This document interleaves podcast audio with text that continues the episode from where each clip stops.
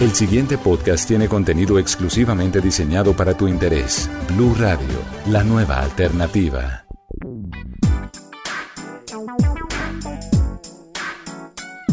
Las mujeres y sus historias de innovación y liderazgo al servicio de la inspiración y la evolución en todas las áreas del conocimiento, con empoderamiento femenino.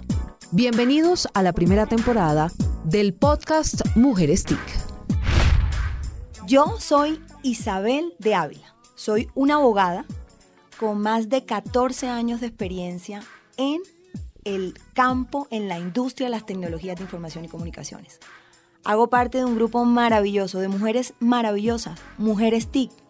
Y hoy tengo una invitada maravillosa también, una mujer empoderada, ingeniera electrónica, Nelly Rodríguez. ¿De qué universidad, Nelly? De la Universidad Distrital Francisco José de Caldas. Me encanta. Una bogotana y una costeña en esta mesa. Bueno, Isa, yo ya llevo como 40 años en Bogotá, pero yo nací en Ibagué. Bueno, como decimos las costeñas, bogotana.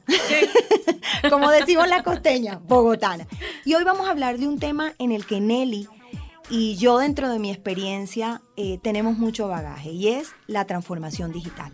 Muy bien, Isa. Nelly ha estado trabajando en empresas y compañías del sector de tecnologías de información y comunicaciones nacionales y extranjeras.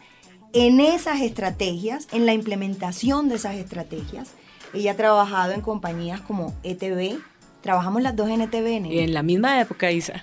Claro, Telefónica, Alcatel y ahora estás en el acueducto y alcantarillado de Bogotá. Y eso es muy interesante, porque es una compañía que no es del sector, que no es de la industria de tecnologías de información y comunicaciones, y es aún más valioso el tema de transformación digital en este tipo de organizaciones. Sí, Isa. El reto en la empresa de acueducto es un reto enorme porque es una empresa que, como todo lo que está ocurriendo en el mundo, requiere cambiar y requiere transformarse hacia lo digital para generar mejores servicios, para ser más ágil. Y ese es el papel o la función mía en la empresa Acueducto. Y ahora estoy liderando un proyecto de transformación digital precisamente en la empresa. Me encanta, pero entonces contémosle a nuestros oyentes, cuando hablamos de transformación digital, ¿de qué estamos hablando? Porque empezamos a hablar, todos decimos al mismo tiempo, transformación digital, transformación digital, y eso está en la ley, eso está en el Plan Nacional de Desarrollo, está como en, digamos, es un tema social casi porque ya nos sentamos en cualquier junta directiva o en cualquier cóctel y estamos hablando de transformación digital. Pero contémosle a las personas qué hablamos cuando hablamos de transformación digital. Hablamos de decisiones estratégicas, pero ¿de quién? Hablamos de transformación cultural, ¿cierto? Así es. Y es uno de los puntos más importantes. Al final, para hacer una transformación digital, lo digital lo van a usar las personas. Exactamente. Hablamos de una herramienta de inclusión, Así es. Estamos hablando de procesos de cambio, adopción de tecnologías, solución para mejorar el crecimiento de las compañías y un producto en el que debemos de invertir. ¿Tú crees que nos falta algo, algún elemento para contarle a nuestros oyentes qué es transformación digital? Mira, Isa, yo creo que la transformación digital comprende todo eso lo que tú has dicho. La transformación digital es el resultado de generar un collage de todo lo que tú has nombrado. No es como un nombre propio. La transformación digital no es un nombre propio. Es el nombre de varios. Y ahí es donde juegan esencialmente las personas porque son quienes van a utilizar eso que cambiamos. Me encanta. Y es para su bien. Me encanta eso, me encanta eso. Lo fundamental, el primer mensaje para este podcast. Lo fundamental en un proceso de transformación digital son las personas, los seres humanos, el consumidor digital, los trabajadores. Entonces empecemos por las personas. Perfecto. Mira, las personas siempre procuramos que nuestra vida sea más amable, más tranquila, que podamos hacer las cosas de forma más eficiente. Esa es la naturaleza de las personas. Quienes trabajamos en tecnología también lo hemos aprendido.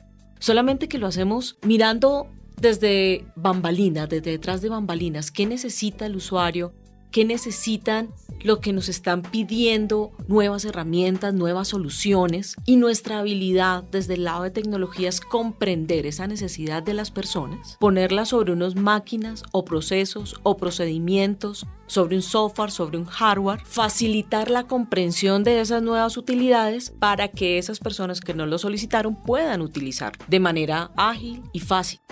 Entonces vamos a ir cerrando como tips fundamentales en el proceso de transformación digital. Cuando estamos hablando de transformación digital, todo esto que mencionamos anteriormente gira alrededor de las personas, de los seres humanos. Sí. Partimos de que hay que personalizar las tecnologías de información y comunicaciones en un proceso de transformación digital. No son las plataformas, lo acabas de decir, no son las aplicaciones, no son las herramientas de tecnología, no son los software, son los usuarios son los trabajadores. Pero empecemos a hablar de algo muy interesante. ¿Quién tiene que liderar el proceso de transformación digital? ¿Quién tiene que tener un comportamiento exponencial a la hora de manejar el proceso de transformación digital? Porque lo que yo siempre he dicho en todas las conferencias que dicto alrededor del país con referencia a la transformación digital es siempre tiene que ser el jefe el que tenga la estrategia o la decisión estratégica de transformar digitalmente el negocio. ¿Qué opinas ahí en ese proceso que tienes en la organización, en el acueducto? Exactamente, cómo lo estás implementando, quién dio la decisión, quién tiene en la cabeza el proceso, cómo se maneja, por qué es tan importante y por qué se está adelantando, que en mi concepto generalmente tiene que ser una decisión de la cabeza. Sí, mira, eh, hicimos un trabajo el año pasado, que es el Plan Maestro de Tecnología, porque precisamente nos dimos cuenta que necesitamos un norte para poder definir hacia dónde iba el camino de empresa digital. Nelly, y cuando hablas de nos dimos cuenta, ¿está incluido el director, el gerente del acueducto en esta decisión? En este ¿La junta directiva? En este caso lo trabajamos con la gerencia de tecnología, estuvo en cabeza del gerente de tecnología. Pero a él, ¿quién le dio la decisión? ¿Quién le dio la orden o quién le dio la directriz o la instrucción? Precisamente en este caso nació de la necesidad del área de tecnología para tener un orden de sus proyectos. El paso posterior, luego de organizar y tener un plan maestro, fue presentarlo a la gerencia de planeamiento, quienes son los que definen las rutas que toma la empresa y también pues la ejecución presupuestal. El trabajo que sigue para nosotros es la presentación tanto a la gerencia general como a la junta directiva del proyecto que estamos llevando. Claro, y son ellos los que tienen que tener en su ADN esta decisión estratégica de implementar un proceso de transformación digital en una organización que, lo repetimos, no es un organismo, no es una entidad que pertenece a la industria, pero que efectivamente para poder tener un crecimiento y sostenibilidad necesita de la inmersión de tecnologías de información y comunicaciones. Claro, digamos que la forma en que actúa la empresa Acueducto de Bogotá es algo muy responsable y eficiente con la prestación del servicio de agua. Los bogotanos podemos estar muy tranquilos y muy confiados en la calidad del agua que llega a sus casas. Lo que nosotros estamos proponiendo dentro del Plan Maestro de Tecnología es un fortalecimiento tecnológico que le permita a la empresa ser más eficiente, más ágil y llegar a un nuevo ciudadano digital. Claro, por eso hablo de una decisión estratégica de las cabezas y es porque aquí es experiencia al usuario, realidad del cliente, comunicación omnicanal, es decir, de todas las áreas, una digitalización de los procesos, virtualización de los puestos de trabajo, toma de decisiones con datos, modelo de negocio digital, rediseño de productos y servicios, transmisión, adquisición de conocimiento. Estamos hablando de todas las áreas, toda la compañía. Así es. Así que para nosotros es un plan. Estamos organizando todos los proyectos asociados a este plan con la visión que tú has dicho, que tú has nombrado, y lo que estamos haciendo en este momento es llevarlo hacia los directivos para que se apersonen, lo consideren dentro del tema estratégico general y podamos tener el go completo para este plan maestro. Segunda conclusión. En un proceso de transformación digital, la decisión estratégica es de la cabeza. Así es. Es de las directivas. Hay que tener un proceso que involucre todas las compañías y aquí nos da el paso al siguiente punto, transformación cultural, que tú mencionaste que era completamente importante en un proceso de transformación digital Cuéntanos desde tu punto de vista y de tu experiencia, Nelly, ¿por qué lo consideras tan importante? Mira, el tema cultural, la cultura es importante porque es el verdadero yo de una empresa. Es la apropiación, ¿no? Es la apropiación, tal cual. En otras, eh, digamos, no, no aquí en esta, no en mi actual trabajo en la empresa Acueducto, pero en experiencias anteriores, en otras empresas de tecnología, tuvimos unos procesos de transformación muy importantes, muy interesantes y que se lograron hacer en corto tiempo porque la cultura fue impactada desde el inicio, es decir, fue parte fundamental y pieza clave en el proceso de transformación. Incluso antes de pensar en qué máquinas o en qué software íbamos a hacer los desarrollos tecnológicos, la primera variable a considerar fueron las personas. Ah, pues Isa, es eh, en ETV cuando estuvimos revisando los temas de transformación en ETV.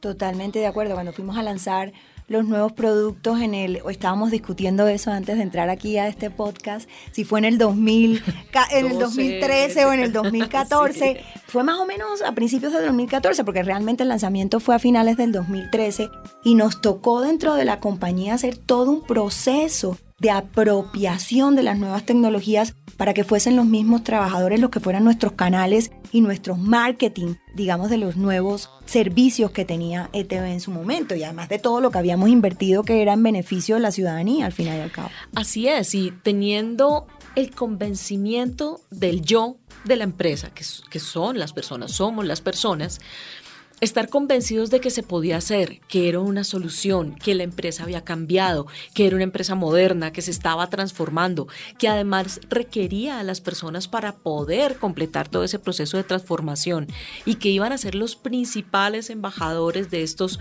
nuevos productos. Y esta nueva ETV fue fundamental para haber logrado sacar en corto tiempo estos nuevos productos, hacer todo un cambio tecnológico, hacer una implementación y salir por un nuevo mercado.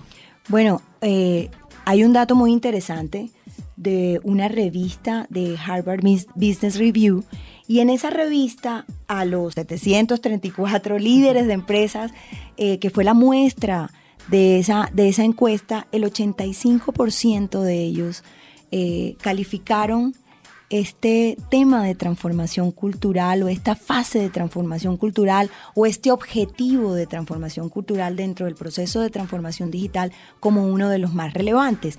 Y también eh, una gran parte de esa muestra dice que por el hecho de no tener una estrategia de transformación cultural para la apropiación de las nuevas tecnologías, eh, efectivamente ese proceso de transformación no fue exitoso en su totalidad. Entonces, seguimos hablando de personas, ¿no? Sí, seguimos hablando de, eh, sí, exacto, seguimos hablando de personas y seguimos hablando de que el eje fundamental de la transformación digital son las personas. Entonces, aquí hablamos en, en el proceso de transformación cultural de colaboración, adaptabilidad, transparencia, integración, y eso va muy de la mano eh, de las nuevas habilidades que están requiriendo las empresas a, los nuevos trabajadores. Las habilidades blandas, lo que hablábamos de habilidades blandas, las nuevas formaciones. Así es, Isamira, y es uno de los puntos trascendentes en los proyectos de transformación más allá de las inversiones, que obviamente son muy importantes, saber en qué vas a invertir y cuáles son los sistemas que debes hacer y cómo lo haces compatible con equipos anteriores, porque en una transformación digital tampoco botas a la basura tu historia, ¿no? Igual tampoco botas a la basura la historia de la cultura de la empresa, sino que te apalancas sobre ella para seguir, comprendiendo que hay hoy, que conocen las personas hoy, cuáles son sus fortalezas hoy y sobre esas construir ese nuevo futuro. Y lo que tú dices es muy importante y debe considerarse en cada proyecto. Ese público objetivo que va a manejar o va a consumir esos nuevos productos y el equipo que va a lograr la transformación, ¿qué le hace falta para conocerlo y poderlo llevar a cabo? Considerar eso, considerar a las personas, entender lo que tienen hoy y las habilidades que tienen hoy y proporcionarle lo que les hace falta, genera una fortaleza en sí en el momento de ejecución del proyecto. Que todo el mundo se ponga la camiseta de la compañía. Exactamente, porque todos se involucran, se siente que hacen parte, que son importantes dentro del proyecto.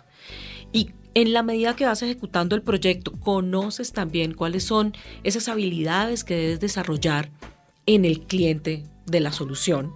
Y estamos hablando sea un cliente interno de la empresa o un cliente externo al que le vas a vender un nuevo producto. En, este, en estos nuevos, eh, digamos, en esta nueva visión de compañía es lo mismo.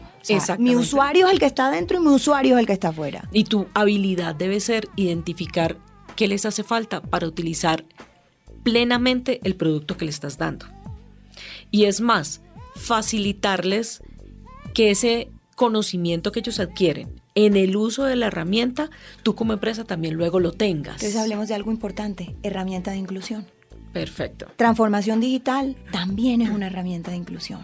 También genera una inclusión. Debe incluir dentro de su proceso inclusión.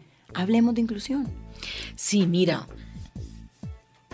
en los temas tecnológicos, que ahora son cada vez más generales, es decir, pueden llevar a que más personas tengan acceso a ciertas facilidades, es importante considerar que lo puede utilizar, que lo pueda utilizar cualquier persona.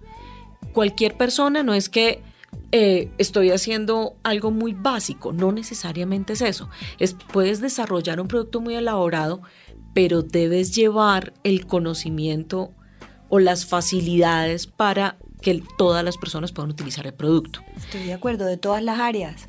Así es. De todas las jerarquías. Y las mismas tecnologías ahora te permiten hacerlo, porque las tecnologías de información y las tecnologías de educación te permiten replicar conocimiento de manera rápida y económica.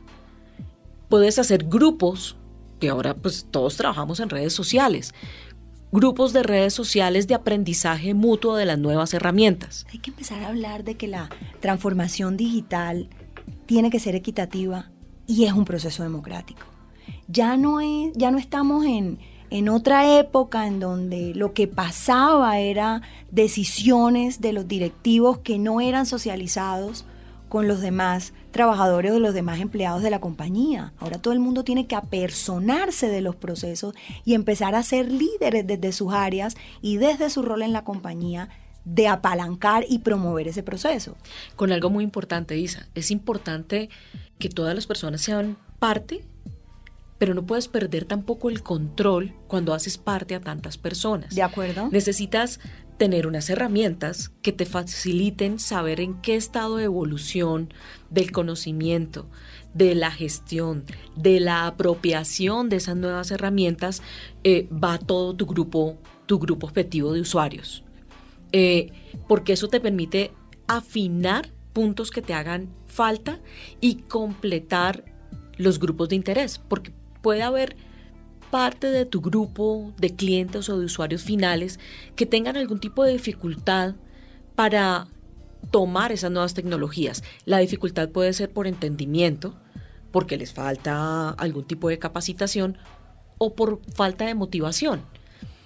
Y es importante medirlos, identificarlos, porque necesitas a todos, o a gran parte, o la gran mayoría, siendo parte de la transformación. proceso. Exactamente. Esto es un proceso de cambio.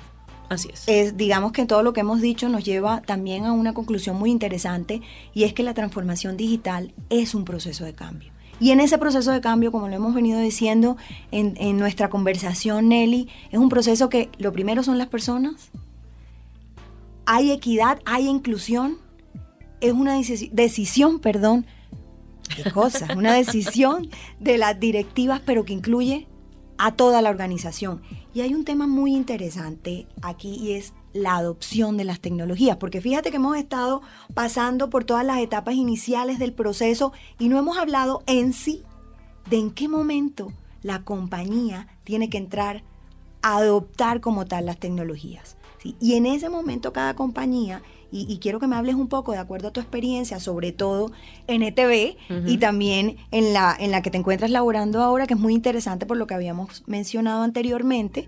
Eh, porque es una empresa que presta un servicio completamente diferente al de tecnologías de información y, y, comunicaciones. Esta opción de tecnología, ¿en qué momento se hace? ¿Cuándo sabemos qué tecnología debe, debe hacerse? ¿Debe aplicarse? ¿Qué, ¿En qué momento? ¿Es una sola decisión de la, de la estrategia de, TI o, o es un proceso digamos, de estudio de acuerdo al core del negocio que permite de una manera eficiente, en el momento eficiente todo de este proceso de transformación, entrar a aplicarla. Mira, es, es muy interesante porque en los procesos de transformación en general que había estado, correspondían a respuestas de el entorno, es decir, había competencia, había cambios tecnológicos que implicaban que las empresas debieran generar nuevos productos o nuevos servicios y no se iban a quedar rezagados. Lo que hablábamos de ETV, aquí podemos hablar ya de ETV, porque somos ex ETV, la queremos muchísimo, pero es, es, un buen ejemplo, es un buen ejemplo. ETV yo creo que tenía todo un potencial, es una compañía de telecomunicaciones y es una compañía que entró a incursionar en nuevos productos cuando ya sus competidores tenían un posicionamiento en el mercado absolutamente relevante. Así es, fíjate que la ETV es una respuesta de una presión externa. Es decir, competencia. Más no de una decisión, digamos, estratégica de la compañía. Exacto, define su estrategia basado en una necesidad. Y es, no puedo salir del mercado, me estoy quedando por fuera, define que desea seguir en el mercado y crea una estrategia para entrar al mercado y competir. Y esto implicó una transformación en sus productos, pero una transformación interna muy fuerte. Y fíjate que aquí hubo dos la Vivimos, la Sí, la vivimos. Aquí hubo dos apropiaciones muy interesantes. Las de los colaboradores internos, el cliente interno, para aprender a utilizar las nuevas herramientas que se estaban generando, porque se requirieron nuevas herramientas para hacer más ágil la gestión de clientes. Hicimos un despliegue de fibra por todo Bogotá espectacular. Así es. Y, mira, por el, el ejemplo de la fibra. Al crear la fibra, se requirieron nuevos sistemas de información dentro de ETV para poderla gestionar, saber si está funcionando bien, si tiene fallas, poder hacer mantenimientos, eran unas nuevas herramientas para las personas de mantenimiento. Y te agrego algo, también fue un nuevo, una nueva estrategia, un nuevo proceso de comunicaciones, tanto externo como interno. Así es. ¿Por qué? Porque necesitamos... Utilización de datos, estadísticas. Necesitamos nuevas herramientas y ahí salieron nuevas, nuevas herramientas de analítica, unas herramientas que no habían utilizado las personas de mantenimiento y soporte.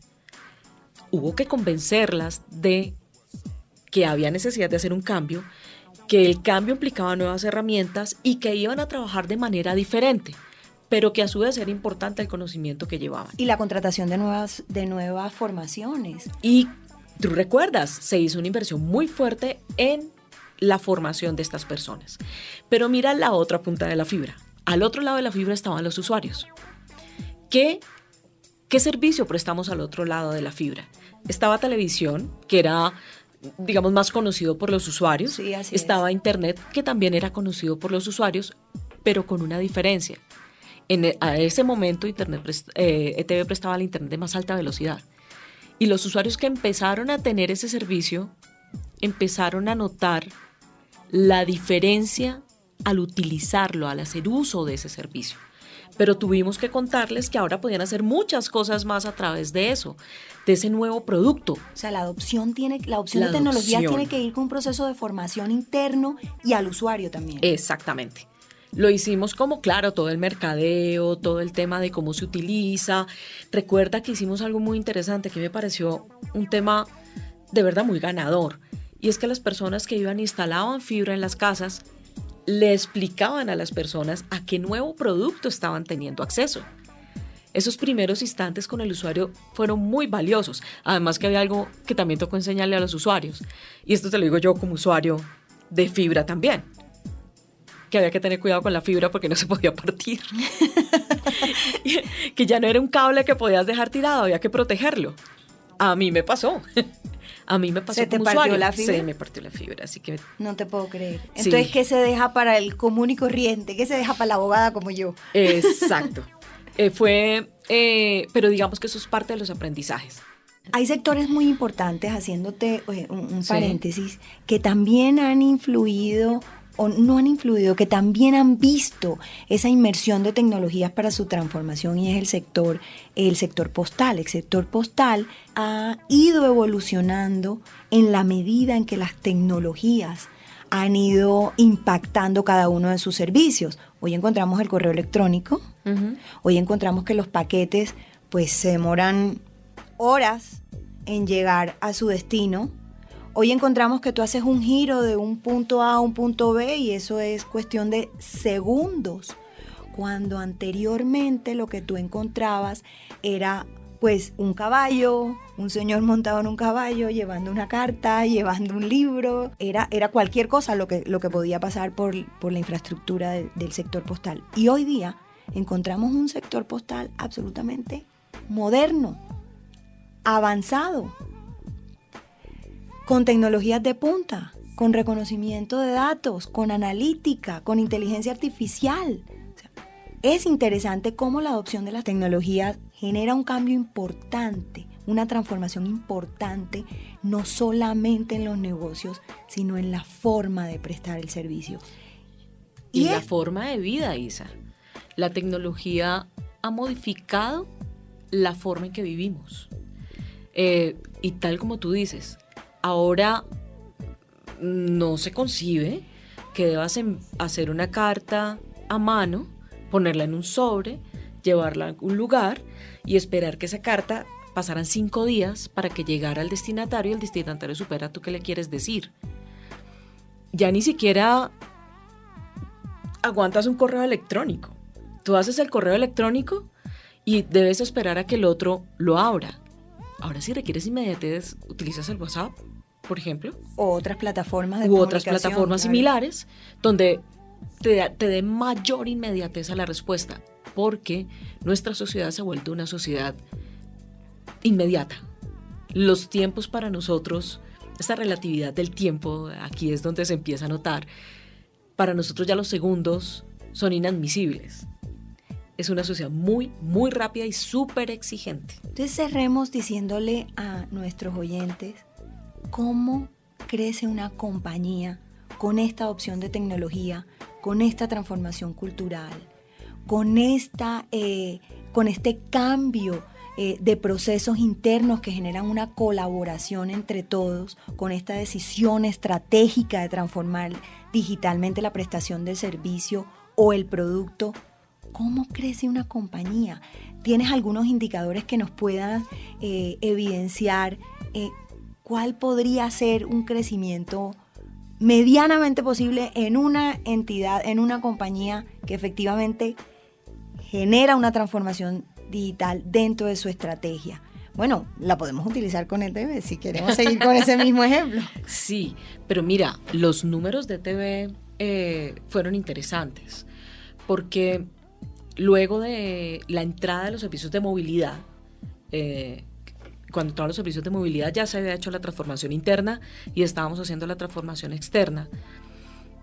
El primer año creo que eran como 30 mil usuarios los que teníamos de movilidad. Pero finalizando el segundo año, o sea, ya empezando el tercer año, habíamos ajustado más de 100 mil usuarios. O sea, el crecimiento fue exponencial. Fue exponencial. Con, obviamente estaban todos los costos, eh, digamos, de inversión, de eso no hablemos, pero los costos operativos de la empresa eh, se mantuvieron, digamos, medianamente estables a pesar de la nueva inversión. Los costos operativos, digamos, los de las personas, cuántas personas utilizamos y eso, no hubo un crecimiento desmesurado en este tema. Aparte están los costos de mantenimiento y eso que son otros temas. Pero realmente una empresa puede optimizar todos sus recursos, sus recursos de personas, si le das herramientas con las cuales trabajar que puedan hacer mayor cobertura de manera más eficiente para, para cubrir más productos y servicios. Bueno, hablamos que en Colombia el 99% de la base empresarial son MIPIMES. Ajá. Que el 11.7% cuenta con una verdadera estrategia digital, que, de transformación digital. El 23.1% está pensando en implementarla. Estos son datos de de la Cámara de Comercio. El 15.3 está midiendo los impactos, pero entre ese 11.7, alrededor del 70% dice que ha, ha, visto los beneficios reflejados en ingresos y crecimiento de la compañía con la implementación de un proceso de transformación digital. Ahora, el proceso de transformación digital tiene que ser una estrategia, como, como dijiste al inicio, una estrategia que se vaya desglosando a través, alrededor y con las personas de la compañía y todas las áreas de la compañía. Démosle, porque ya creo que se nos está acabando el tiempo, Nelly, porque aquí nos creo que nos podemos quedar 30 eh, horas. Una conclusión final de toda esta charla que hemos tenido de transformación digital. Mira, yo considero que la transformación digital es una consecuencia de todo el cambio que se está generando en el mundo. Lo tecnológico está facilitando los cambios, impulsa el cambio, pero el cambio en sí no es la tecnología, sino el uso que se le da a la tecnología. La tecnología es la herramienta, el medio para lograr hacer las cosas de forma más eficiente, más económica, más rápida, más inclusiva. Acá hago un paréntesis. Es muy importante que la tecnología siempre se mantenga en principios de inclusión y equidad, tal como tú lo has dicho, porque también podría ser una forma de brecha enorme. Así que como principio es importante que la tecnología sea eh, hacia, la, hacia la equidad y de forma inclusiva. Pero lo importante de la tecnología es que su aplicación siempre es hacia las personas. El objetivo de hacer un cambio tecnológico debe ser porque le vas a generar un bien, un bienestar o un cambio positivo a las personas que van a disfrutar de esa tecnología. Como estamos tan en sintonía tú y yo, yo voy a terminar con una frase de Steve Jobs que me encanta y dice, la tecnología no es nada. Lo importante es que tengas fe en la gente, que sean básicamente buenas e inteligentes. Y si le das herramientas, harán cosas maravillosas con esas herramientas. Y nos despedimos. Un abrazo a todos y aquí estamos, mujeres empoderadas, mujeres TIC, hablando de transformación digital. Gracias, Isabel. Para más contenido sobre este tema y otros de tu interés, visítanos en www.bluradio.com. Blu Radio, la nueva alternativa.